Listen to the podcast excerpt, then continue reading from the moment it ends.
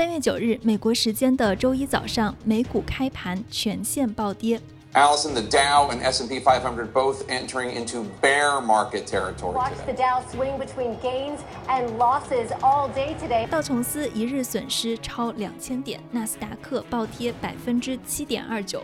标普五百跌幅超过百分之七，触发了美股熔断。这是美国二零零八年金融危机以来创下的最大跌幅。Putting uh, investors on the sidelines, waiting 15 minutes uh, to begin trading again. 这次美股暴跌的直接导火索是受国际原油价格的影响，以及全球对新冠疫情的担忧。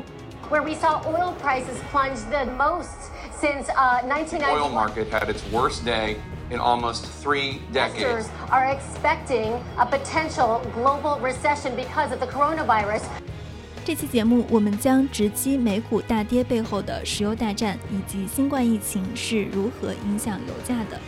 那同样呢，我们会把节目分成两个部分。第一部分会去梳理石油大战的原因和历史，俄罗斯、沙特、美国在这次石油的价格谈判中分别怀揣着怎样的小心思。在节目的始终，我们都会谈到新冠疫情对这个石油价格的影响。最后呢，我们会梳理油价暴跌以后对美国还有中国股市会造成什么样的后果。听众朋友们，大家好，欢迎收听硅谷幺零幺，我是主持人红军。硅谷正在发生什么？在这里听一听亲历者的故事。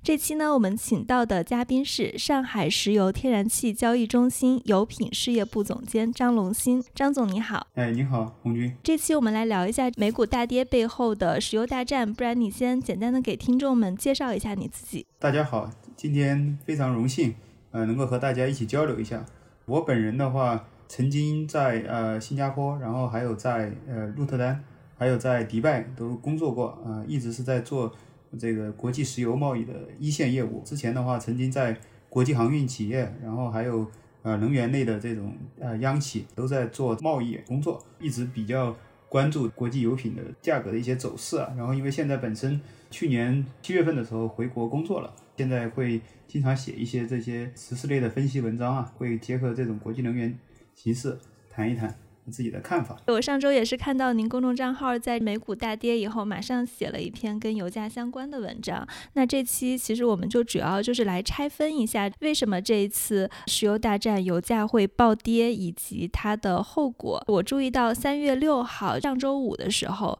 欧佩克没有能跟俄罗斯的石油就减产达成协议，当日就导致了油价大跌了近百分之十。你大概能给大家介绍一下，当时为什么这个欧佩克没能跟俄罗斯达成减产协议吗？那谈到欧派克的话，给大家先介绍一下欧派克是怎么回事儿吧。欧派克就是所谓的石油输出国组织。那么石油输出国组织的话，它是在一九六一年的时候就成立了。那么石油输出国组织的话，它的成立其实也是这些传统的产油国，他们从自己的一个民族独立意识觉醒以后所逐步成立的。在一九六一年成立以后，在此之前的话，国际石油的价格实际上是由西方的七姊妹公司来决定的，也就是我们现在所熟知的 BP、Shell、ExxonMobil，还有像 Total 这些西方的呃国家的石油公司，他们所来决定这个石油的价格。他们当时的石油定价方式实际上是采用类似于上中下游，就是、呃一体化的这样的一个成本进行核算以后，他们算出自己的一个呃合适的价格。然后来定价。后来在二战以后的话，实际上随着这个中东的这些产油国，他们逐步开始走向独立以后，他们后来就相继成立了像欧派克这样的组织。他们实际上在逐步的尝试夺回这个定价权，但是都没有成功。那么的话，实际上在一九七三年，这是一个分水岭。在一九七三年的时候，当时发生了这个中东战争，中东的国家对美国支持以色列表示了非常强烈的愤慨。那么当时他们所做出的一个策略就是做出了石油禁运。那么我们知道，在此之前的话，由于这个石油的价格是由西方的这些石油公司他们按照自己的这种成本然后进行核算的。那么当时的石油价格实际上在七十年代头上的时候，国际石油的价格一美一桶的话大概只要一美元多啊。如果按按照今天的这种购买力评价来折算的话，也大概也就只有二十多美元，就十多美元、二十多美元的一桶的这个水平。那么实际上到了七三年的时候，当时中东国家采取石油禁运的话，实际上导致国际石油的价格一下陡然从过去的价格涨到了呃六七十美元一桶的这个水平，所以当时爆发了石油危机。那么这也是欧派克国家第一次夺回了自己的这种定价权。后来的话，就是这种中东产油国他们自己的这种官方定价。那么这种官方定价实际上在七九年的时候达到了巅峰。为什么呢？因为七九年的时候爆发了伊斯兰革命，就是伊朗啊。伊朗本身的话，之前巴列维王朝跟美国的关系非常好，他们之间有一个非常强烈的这种纽带关系。那么在巴列维王朝倒闭以后，那么导致了整个的伊朗伊斯兰革命，然后的话实际上是呃伊朗和美国的关系迅速恶化，然后也导致这个国际石油的价格又有了一个飙升。那么实际上当时的价格也是。涨到了，如果按照购买力评价来折算的话，相当于今天的一百二十多美元、一百三十多美元一桶的这个水平。我们所知道的就是欧派克，它实际上就逐步的成长为了主导定价核心的一个力量。那么的话呢，欧派克的话，他们在七十年代的时候，他们是有这个对这个油价有一个主导权，但是实际上到了八十年代的时候。美国的这个 Limex，也就是我们所熟知的美国的就纽约的呃商品交易所，然后的话还有那个伦敦的 IPE，也就是伦敦的那个国际石油交易所，他们的话分别推出了 WTI 和布伦特原油期货。同时的话，在八十年代初的时候，美国这边实际上是美联储同意，就是说这种保险类的资金能够进入到这个期货里面去进行运作，所以进一步的繁荣了美国的这种期货市场，使得美国的这个。期货市场得到了很大的发展，然后这种商品期货的发展，实际上就反过来让金融的力量进入到了这个原油价格。那最后的话，实际上这种欧派克的话，他们的这种定价权也逐步的丧失了。这个国际石油的价格现在更多的是由就是我们所每天所熟知的 WTI 还有布伦特的价格来决定的，这也是大家会看到国际油价。那么同时，呃，我们也知道全世界的四大原油期货，就现在主导力量的一第一个是美国的 WTI，然后还有一个就是现在在伦敦的。ICE 也就是洲际交易事务所的啊，他们现在因为那个 IPE 后来被 ICE 所收购了，那么就变成了呃，就是所谓的布伦特价格。然后还有一个就是在迪拜的有一个 DME，就是迪拜商品交易所，他们推出来的呃另外一个产品，也就是所谓的阿曼呃原油期货。那么在中国的话，就是中国的上海期货交易所，他们有一个就是国际能源交易中心，他们也推出来了叫上海原油期货这样的一个产品，但实际上。最核心的国际原油的价格，大家还是认公认就是 WTI 和布伦特。所以的话，我们就是可以看到 WTI 和布伦特，它实际上现在已经是决定了全球的这种原油的价格，也就是反映了现在的这种国际原油价格，实际上它是一个非常强的一个金融属性的产品。因为我们知道，原油的话，它是作为大宗商品之王，它对于全球的宏观经济的话，它是一个晴雨表啊，它是实际上是反映这个全球的宏观经济的一个走势。那么的话，回到我们欧派克的这个呃议题，就是我们所熟知的这个欧派克的话，它实际上呃在近年来的话，它的这个力量是有所衰弱的。为什么我们这样子说呢？因为欧派克的话，它的牵头老大实际上就是沙特。那么沙特的话，本身是全球最大的常规石油储备国，也是全球最大的原油出口国。但是的话呢，现在的全球的三大原油生产国，也就是我们所说所称的每天能够生产一千万桶以上原油的这个。国家的话有沙特，还有美国，还有俄罗斯。那么实际上，国际的原油价格在供给侧的话，更多的是由这三个国家所来主导。这也就是为什么沙一直在力推要和非欧派克国家的前苏联国家，也就是俄罗斯、阿塞拜疆以及哈萨克斯坦要组成欧派克家的联盟的一个很核心的原因。也正是因为欧派克家联盟的组成，才把国际原油的价格从二零一四年十月份以来的这种。一直在一个下行的局面上面挽救过来了，就是把国际油价实际上是从二零一四年十月份的那种暴跌，一直到二零一六年年头的这种暴跌，后来往上面做了一个强力的拉升，所以我们看到在二零一六年的到二零一七年到二零一八年，实际上国际原油都是在处在一个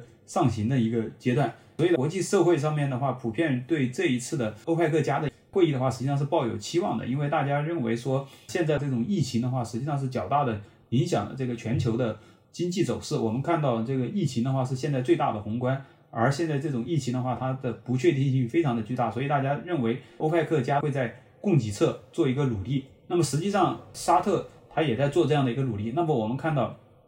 在这一次的减产会议上面，因为我们知道在去年十二月份的时候，十二月五号的时候，欧派克已经召开了一次会议，欧佩克当时提出来的减产实际上是减产二百一十万桶每日，但是他们只说出来了这个呃是要执行一个季度。那么其实他们这一次开会的时候，沙特提出了一个很激进的计划，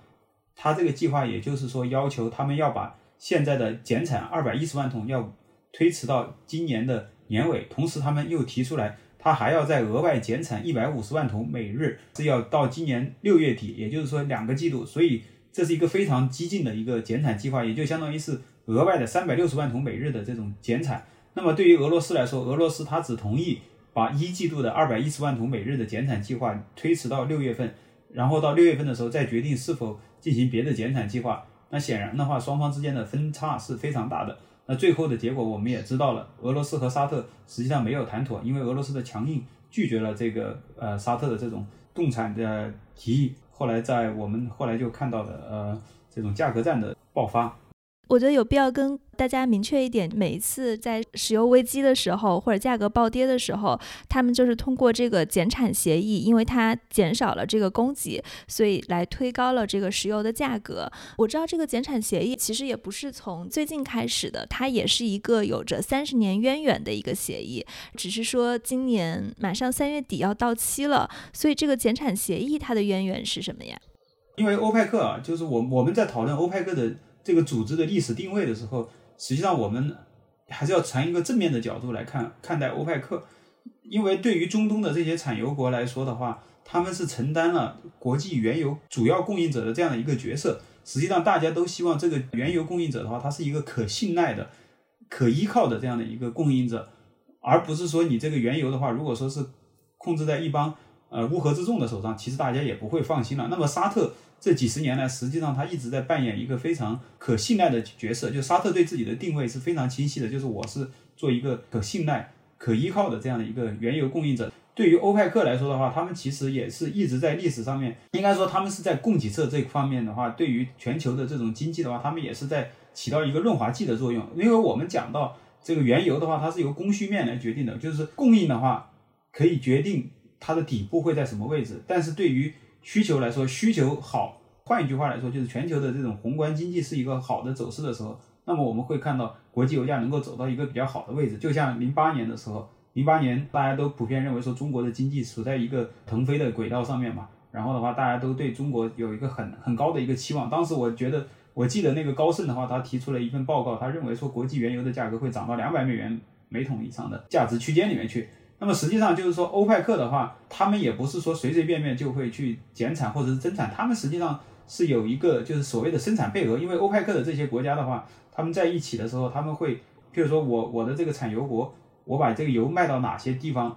大概是呃什么样的一个价位，他们双方之间都会有一个统一协调的。实际上是他们是为了一个整体的一个销售策略，然后还有它的整体的一个生产策略。总体来说的话，欧派克它还是。比较好的扮演了一个供应者的一个角色。那么对于欧派克来说的话，它其实在国际油价涨的时候，就在零七年到零八年国际油价涨的时候，它当时也做了多次的增产，然后来缓减缓这种油价的快速上冲的这种局势。当然了，它在那个国际油价暴跌的时候，啊，譬如在零八年金融风暴以后，当时国际油价暴跌的时候，它也三次动用了减产，它的累计减产达到了三三百万桶每日的这样的一个规模，但是。呃，实际上收效也是比较差的。实际上可以去看这样的一个曲线，就会发现，在零八年到零九年，欧佩克三次减产都没有减缓国际油价的这种暴跌的趋势。实际上，真正的国际油价后来进行反弹的话，是因为零九年三月份中国经济采取了这种三万亿的基建计划，四万亿的这种基建计划，后来产生了一个很强的这种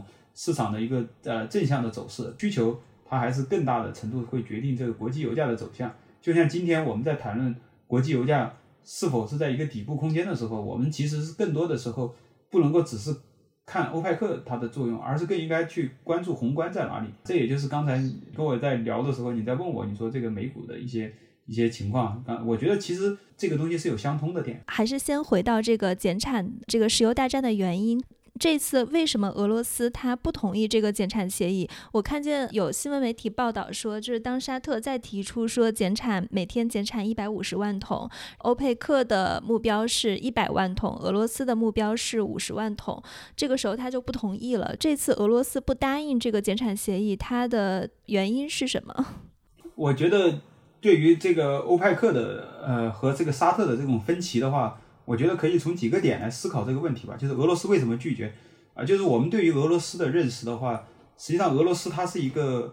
我们大家喜欢说它是所谓的战斗民族嘛。那实际上俄罗斯的话，它本身是处在一个东西方兼顾的一个角色。大家去看俄罗斯的国徽上面，它是一个双头鹰嘛，就是它本身就是东西方它都要兼顾的。所以在俄罗斯的这样的一个角角色上面来说的话，俄罗斯本身其实他的心思是很细腻的，他有很多的想法都是出于他的这种战略考量。我们认为俄罗斯这次拒绝的话，其实是有三大原因。而第一大原因的话，现在的欧派克的减产实际上已经有很大的一个减产效应了。为什么我们这样说呢？因为伊朗和委内瑞拉现在是被美国重点制裁，而且是美国在对他们进行极限施压。自从二零一八年五月份到今天为止的话，因为委内瑞拉还有伊朗被制裁，以及今年一月份利比亚内乱导致的这个利比亚供应中断，实际上整个的减产规模已经达到了三百五十万桶每日。大家可以想象一下，这是三百五十万桶每日的这种供应被从市场上面抽走了，也就是说供给侧实际上已经被较大的抑制了。那么俄罗斯它可能是担心，因为你现在的话，在这个时间点，你就立刻动用这么高。规格的这种减产，我们也知道新型冠状病毒的情况的话，实际上它对全球经济的一个破坏，还有它的一个杀伤力，很多东西都是不可知的。那么在这种情况下面，如果你就动用了这个减产的话，那你可能还没有等到最坏的局面的时候，你就已经把你自己手上的牌都打光了。那对于你来说，你会处在一个非常被动的局面。所以我们认为，俄罗斯也是拒绝这种减产，他也是担担心自己的这种减产的话，最终变成了一种添油战术吧。可能不能取得如期的效果。那么第二个点的话，我们认为就是说，俄罗斯其实对美国有很大的呃想法吧，因为我们知道美国对俄罗斯的话，现在在能源上面争夺的蛮厉害的。美国对俄罗斯的北溪呃北溪项目，因为我们知道就是有一个北溪项目在欧洲的，是俄罗斯输送天然气到欧洲去的这个项目，被美国人认定为违反了他的这种制裁，他们对他进行了相关的制裁。然后导致欧洲的国家其实对这个事情抱怨也很深，俄罗斯内部也非常的反感这个事情。俄罗斯的话，它本身主导国内的这种能源的这两个公司，一个是俄油，也就是所谓的 Northnaft，还有一个是俄气 Gazprom。呃，这两个国家这两个公司的话，实际上是决定了俄罗斯的这种能源工业的命脉的一个呃两个国家石油呃两个国家能源公司了。我们现在说到第二点，呃，美国最近又对俄罗斯的另外一家公司，就是俄油，也进行了制裁。对它俄油制裁，是因为俄油的话经营这个委内瑞拉的这些原油，那么它也把它给给制裁了。所以本身来说，俄油和俄气都是被美国人制裁的。所以美国人对于这个俄罗斯的这种能源市场的这种 份额的抢夺是毫不留情的。而且这些年的话，依靠自己的这种页岩油革命，实际上已经拿到了。很大的一个市场份额，所以的话，俄罗斯其实也是存在一种反击美国的一个目标。同时的话，他也希望能够把这个国际油价啊，如果说实在不行的话，就是大家测试一下国际油价的底部到底在什么地方，也打击一下美国的这种页岩油。那么第三个层次来讲的话，我们认为就是因为沙特的话对于减产的话非常的迫切，那么俄罗斯的话，它不排除俄罗斯的话也是想利用这种沙特的这种迫切减产的这种心态。获取更大的利益，俄罗斯它本身是有这种战略需求的，它在中东有战略需求，因为我们知道现在美国在从中东进行一些战略性的撤退，俄罗斯的话，它肯定对沙特的话也会有更多的一些想法和一些需求，这种想法和需求不是说呃商业层面上的，而是说政治上面的战略上面的一些需求，所以这是我们认为的这个三个点。怎么说呢？这场欧佩克会议就是俄罗斯在进行他自己的原油博弈的一个过程。另外，我看到在这次减产的过程中，其实俄罗斯未能达成石油减产协议，只是这个油价跌的第一步。但是第二步就是三月七号，沙特本来是想减产的，然后是想提振油价的，结果他因为这个会议没有达成统一的协议，那沙特宣布四月份开始降价，加上增产，这一下就。吓坏了全球市场，原油期货的价格暴跌了百分之三十。当日布伦特原油的期货价格是收于三十三美元，最低的时候跌破了三十美元一桶。这个价格仅次于一九九一年海湾战争的时候创下的日跌幅。那为什么沙特会在这个时候去宣布降油价，以及沙特宣布降价的后果是什么呢？那就回到这个问题，因为我们刚才讲到俄罗斯的话，他提出了自己的战略考量。那么对于沙特这样的一个国家来说的话，因为我们说沙特它对于减产的话，它是最迫切的，因为沙特本身的话，它整个国家是高度依赖这种呃高油价的，因为沙特的能源类产品出口的话，占到了它的全部产品出口的百分之八十六。国际货币基金组织它有一个数据，他们在二零一九年五月份的时候认为。二零一九年财年的话，如果沙特要实现这种财政，就是说要平衡的话，它需要八十五美元每桶的这个国际油价，它才能够达到这样的一个水平。那么对于沙特来说的话，沙特本身它也在力推，就是我们知道沙特其实现在处在一个新老交替的一个过程，因为沙特的这个王储，沙特的王储萨勒曼，他现在是正在呃风头正劲。因为我们现在在谈沙特的时候，我们实际上看到沙特现在出来。讲话的主要都是萨勒曼王储。那么萨勒曼王储的话，他本身他的这种上位的话，实际上是和传统的沙特的兄王弟继的这种继承制度是不一样的。他的继承顺位实际上是他继承了他父亲的皇位。所以的话，对于萨勒曼王储来说的话，他本身他也需要在国家立威。那么他的立威的手段，实际上他是采用了二零三零的这个规划。那么他的二零三零里面最核心的一个。目标实际上就是要实现沙特阿美的上市，因为沙特阿美是沙特国家石油公司，也是全世界最大的国家石油公司。沙特阿美的这种 IPO 的话，整个呃萨勒曼王储在他从二零一六年被正式确立为王储以来，最孜孜以求的一个事情。沙特阿美 IPO 在去年十二月份的时候成功的上市了，但是因为当时国际油价没有在一个比较合理的地位。所以的话，他是因为他想做到两万亿美元的这种市值估值，所以他后来就把呃这个 IPO 的地点选在了沙特国内。那么实际上，对于萨勒曼王储来说，他是希望把整个的沙特阿美的 IPO 最后能在海外成功的 IPO，因为他需要拿到海外投资者的这些钱，然后再对沙特的话进行他自己所需要的一系列的这些改造。这也是说，呃，为什么我们认为沙特非常迫切的需要这种相对。高的这种油价来维持它的整个的国家的一种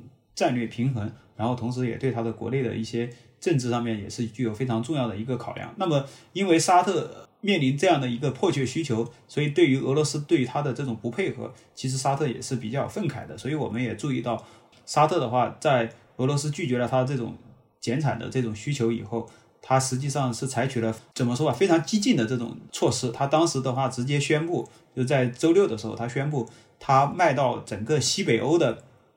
这个原油的贴水直接降到一桶的话，下降了九美元一桶，这是向市场释放了一个非常强烈的信号。也就是说，他要和俄罗斯出口到西北欧的原油，就是乌拉尔原油，直接争夺这种市场份额。那么市场也对此做出了非常强烈的反应，直接价格暴跌。沙特的话，其实他用这样的一个非常激进的措施，他也是为了实现以打促谈的目的。因为对于沙特来说的话，他只有让俄罗斯明白，我沙特的话虽然一直在竭力的推动减产，但是我沙特也不是手上没有武器啊。我认我们认为是他是有这样的一个考量。所以，他降价的根本原因是他还是想把俄罗斯挤出原油市场。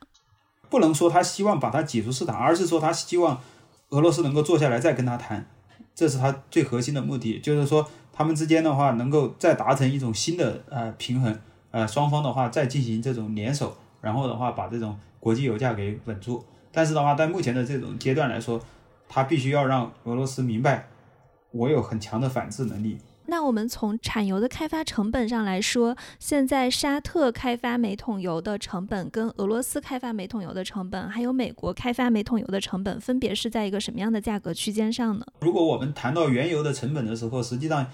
有几个成本构成，一个叫所谓的井口价。井口价是什么？井口价就相当于是你把这个油就从地里面把它抽到地面上来的这个成本，这个就叫所谓的井口成本。那么如果以井口成本来说的话，沙特。呃，一般认为是全球最低的，它应该是在一美元一桶左右的这个水平。俄罗斯的话，应该是在不到两美元一桶的这个水平。但是这个原油，你把它从地面上把它抽上来，这只是它的一个作业，就相当于是耗电呀，或者是这这种这些成本。因为你前期的你的这种油，就是你的相当的这种勘探设施，还有什么所有的都是要投资进去的，这就是所谓的你的财务成本嘛。然后还有你的这个管理成本啊，因为你有。你还要把这个油再通过管道，还要通过所有的东西这些运走，而且的话，对于俄罗斯啊，对于沙特这样的国家的话，他们实际上都是有所谓的资源税的。那这是一个国内的它的一个税种，它是必须要征收的。这些东西全部加上去以后，我们大概知道，就是说沙特的这个成本大概是在十美元不到的这个水平，而俄罗斯的成本的话，应该是在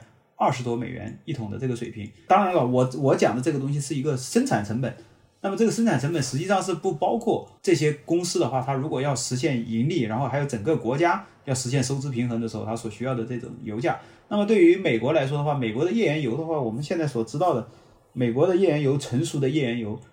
管理好的区块的话，它的这种进口价的话，大概能够达到三十美元每桶以内的水平。但是的话，对于这种新的区块的话，因为他们新的区块的话，实际上是大量的采用了高杠杆的借款，其实他们的成本是蛮高的。据说的话，有的已经到了五十多美元，有的甚至高的已经到了八十多美元一桶的这个水平。所以在现在的这种国际油价水平下面，实际上是很难实现盈利。所以美国的页岩油本身也是面临比较大的危机。所以我们认为，就是说现在的这种强烈的这种价格战的话，实际上也不排除俄罗斯和沙特的话，他们都想一起来测试一下这个。美国的页岩油到底它的这个底部的价格在哪里？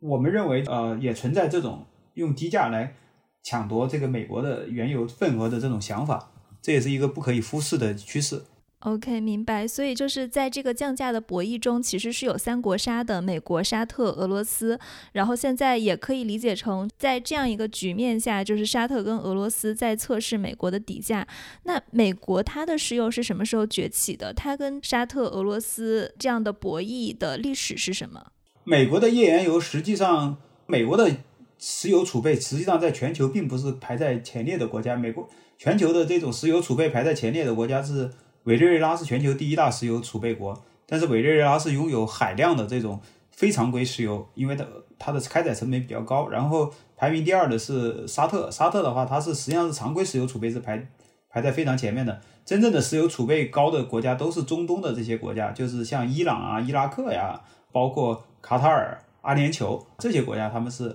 排在前面。那么美国的话呢？它是因为全球的这个原油最早的时候，实际上也是从美国开始开采的，就是现代化的开采的话是在美国这边实现的，所以美国的这个原油它的这种工艺水平的话是处在全球领先的水平，美国的这个原油产量一直都在全球是排名非常靠前的。但是的话呢，就是说美国近年的话，它的这种页岩油啊的崛起的话，实际上是帮美国实现了它的一个原油。进出口国的这样的一个地位，因为我们实际上有一个数据显示，就是在二零二零年的时候，美国已经实现了原油的进出口。那么我们知道，美国过去它一直是全球第一大经济体，也是全球最大的这个原油消费国。虽然美国的原油产量很大，但是美国的自身的消费量也是非常大的，所以的话，它也是有大量的这种进口。那么现在的话，美国的这种对外的依赖实际上越来越少，所以说美国它是依靠这种科技的进步，美国的页岩油技术是遥遥领先于全球的。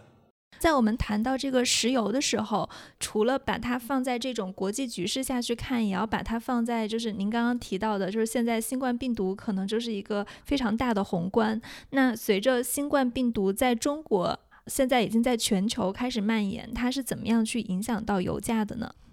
新冠病毒这个肺炎它的呃影响的话，它对全球的这种油价的影响的话，应该是说走过了。两个阶段吧，就是在上个周末之前，第一个阶段就是从那个武汉封城开始，我们看到国际油价是一路下行。那么到了二月头上的时候，实际上欧派克当时已经决定要进行减产，他们的技术委员会提出来这种减产的协议，他们当时召开了紧急会议，但是最终的话，就是中国驻维也纳的大使实际上也是到欧派克啊去进行了解释，然后最后欧派克也决定没有减产。而且的话，整个市场实际上在二月头的时候，对中国的这种抗击疫情所取得的胜利的这种信心，以及对中国经济的呃微型反转，大家都寄予了非常高的厚望。我们看到金融市场的话，实际上二月上中旬的时候，实际上已经开始。呃，稳中有升的这样的一个态势，包括国际油价也开始反转。在二月二十号之前的话，国际油价走出了七连阳的这样的一个行情。但是到了二月二十号的时候，当时这个中国境内的疫情实际上已经愈发好转的时候，境外的疫情这个时候出现爆发的这样的一个态势，那么也导致国际油价的话就开始出现了一路下跌的局势。后来到了三月六号这个星期之前的话，实际上当时国际上面又对这种欧派克可能会减产，又呃产生了一些期望值，所以我们看到国际油价有了一个呃小幅的往上走。但是实际上，随着这个三月六号的会议越来越临近，市场上面实际上已经嗅到了一些味道。我们看到国际油价又开始出现了一些下行，那也就是说明这个宏观上面的新冠疫情的话，实际上还是在极大的抑制这个油价。那么到了周末以后，因为这种价格战的这种爆发，实际上国际油价就出现了雪崩式的下降。疫情对油价的影响可不可以理解成，因为在疫情中大家就不出门，然后也不生产、不消费，所以它对这个油的需求量就比较小。它的需求量比较小的话，如果供给还是正常的，那么油价就会下跌，是这样一个逻辑吗？是的，你说的没错，这就是我们一直在讲，我们看任看待任何一个商品的话，是要从它的供需关系来看待的。那我注意到当天其实油价大跌以后，降到了三十三美元以后。你认为美国的页岩油是否会被挤出市场？因为我们刚刚也提到了这个产油的开发成本，沙特是每桶的生产成本可能是十美元左右，俄罗斯是二十美元左右。那美国的页岩油在三十美元，加上它的金融杠杆，可能到五十美元都不等。现在在这样一个局面下，这个美国的页岩油它的走势是怎么样的呢？其实你看美国的股市你就知道了。如果你去看美国股市，现在美国股市上面跌的最惨的就是呃石油公司的股票了。特别是这种跟页岩油相关的这些企业，其实有一个数据显示，美国的页岩油他们在今年的话会达到一个偿债的一个高峰期。那么如果是这种超低油价的话，那么美国的这些能源公司的话，他们的债务的话实际上是没有办法展期的，其实是会非常非常的麻烦。所以我们认为，就是说，如果国际的这种超低油价一直持续的话，对美国的这种页岩油的话会有一个比较大的一个杀伤性作用。但是。也不能够否认，就是美国的这些页岩油，它本身的话是有很强的这种活力。因为我们看到，在二零一四年的时候，沙特发动价格战，试图打压美国的页岩油，但是实际上最后是搬起石头砸了自己的脚啊！因为当时美国的页岩油不但没有死掉，后来反而活得还不错。当然，一批高成本的被淘汰了，但是就是一批比较成熟的、前期工作做得好的这些，也都活下来了。我注意到，当天在这个沙特宣布降价以后，石油价格大跌之后，紧接着而来的就是整个道琼斯指数还有标普五百的指数都在跌，跌幅是直接触发了美股熔断。就为什么油价降价以后会触发美股熔断呢？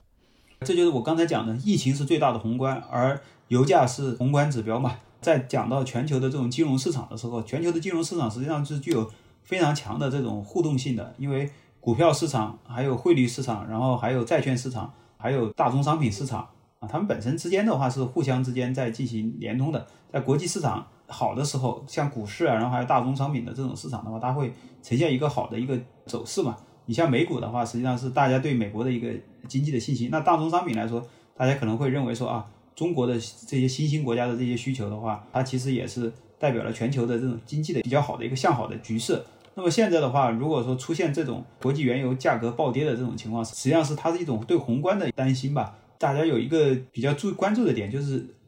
危机会到来，但是危机什么时候会到来，也 这个东西谁也说不好啊。这个因为因为因为本身你去看美国的这种现在的美国的这种债务和它的这种利息的话，是倒挂的这种局面。你这种倒挂的局面下面，你就意味着你的危机早晚有一天会到，只是。是哪一天到来而已，是不是说这一次这种 极端的这种疫情的话会触发这个呃危机，还是说这次危机可能又被大家度过了，然后可能下一次在什么时候到来，谁也不知道。我自己还听到一种解释是这样的，你看是不是对的啊？呃，沙特它原油降价以后，这个原油的价格一天掉下去百分之三十。然后你刚刚也提到了，就是美国这些页岩油的石油公司，他们本身都是高杠杆的，他们会去借债来去买买这些东西。那既然说整个油价暴跌了，那么跌百分之三十，可能对于这些石油公司来说，他们就要爆仓了，所以他们必须去凑这个保证金，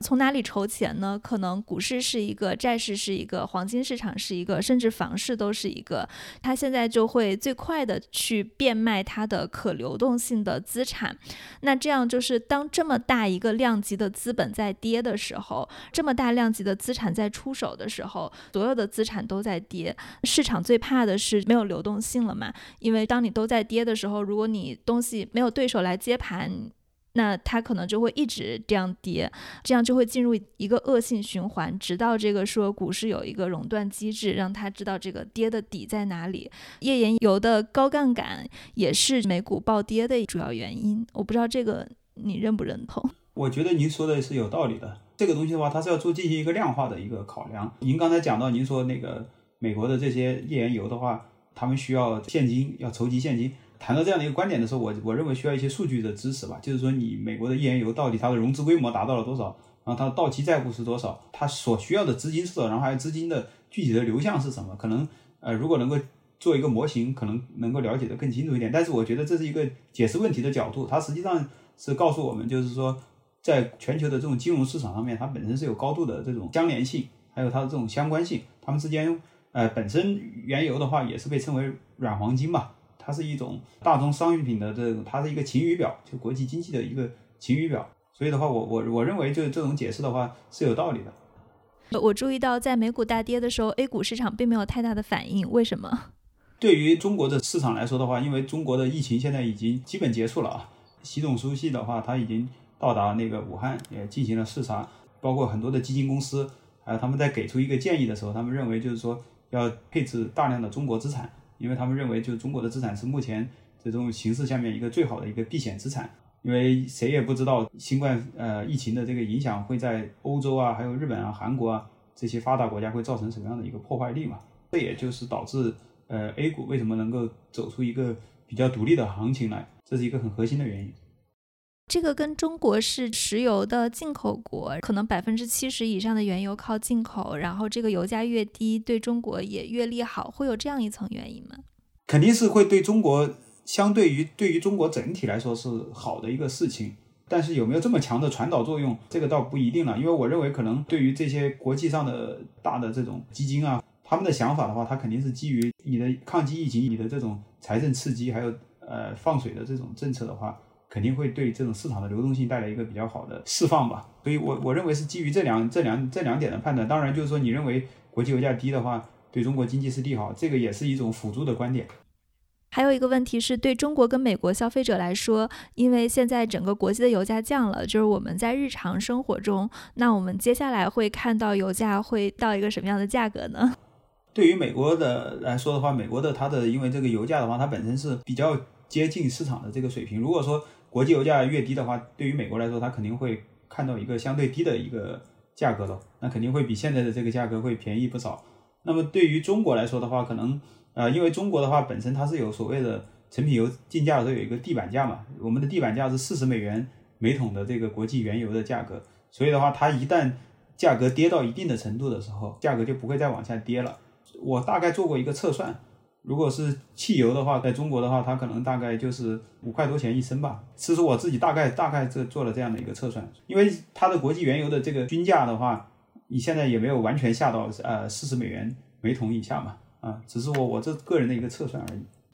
您刚刚提到了沙特，它的财政收支平衡油价大概在八十美元以上。然后，其实它原本是想让俄罗斯来宣布减产，提振油价的。另外，这个美国的页岩油成本价格也比较高，如果是按三十到五十的话，可能现在这个价格都已经超过它的成本价了。我看见还有一个数据是，俄罗斯的财政收支平衡油价大概在四十九美元一桶。那现在这样的一个超低油价来说，从现在的局面看，这对三方不是一个双输呃三输的局面吗？你觉得未来会怎么走这个事情？俄罗斯的话，他在三月一号他开会的时候，他们是说是四十二美元，呃，一桶的话是他们的一个财政收支平衡的一个底线。四十二美元，嗯，对，这是布伦特布油啊。实际上你说的没错，就是在现在的这样的一个超低油价下面，对于这三大国的话都不是什么好的消息。那实际上这也就是回到我。刚才讲的一个主题，俄罗斯和沙特的关系实际上也是俄罗斯和美国的关系，因为沙特本身和美国的关系也是非常非常之近的。对于这三个国家来说，包括美国的话，你必须要考虑的一点就是今年是美国的大选之年嘛。对于特朗普来说的话，他也需要谋取连任。那么对于特朗普来说，他最引以为傲的是美国的股市，在他的任期的话，一直是保持了一种大牛市的这样的一个态势。特朗普的话，他必然需要美国的股市呈现出一个好的态势来，而且特朗普的话。在昨天晚上是连发了十三条推特提振市场吧。从特朗普的角度来说的话，他是一个商人嘛，实用主义者嘛。从特朗普的角度来说的话，他会希望这次的事件能够得到一个比较好的解决。最好的一个方法，在某一种程度上面，俄罗斯和沙特的话能够再度的联合起来，然后能够在国际原油的这种价格上面去实现一个再度的一个减产的一个可能性。您在美国待了这么久，应该也知道，美国的话。他也是有所谓的建制派和就是 现在的这种特朗普的这个呃一一些矛盾吧。特朗普的话，他实际上可能和普京啊，还有萨勒曼三者之间会有一种啊类似于大家之间的就是一种默契吧，是值得观察和值得去呃了解的地方。接下来我们就看美国在俄罗斯跟沙特的这种双重的打击下，怎怎么怎么去做这种谈判跟突围了，值得关注。这就是我们今天的节目。如果你喜欢我们的节目，别忘了在你所在的客户端来订阅我们。目前我们的节目在喜马拉雅、苹果 Podcast 以及 Google Play 还有 Spotify 上都有上线。如果你对节目有更多的意见和建议，也可以通过文字说明中的官方邮箱来联系我们。感谢。谢谢您的收听。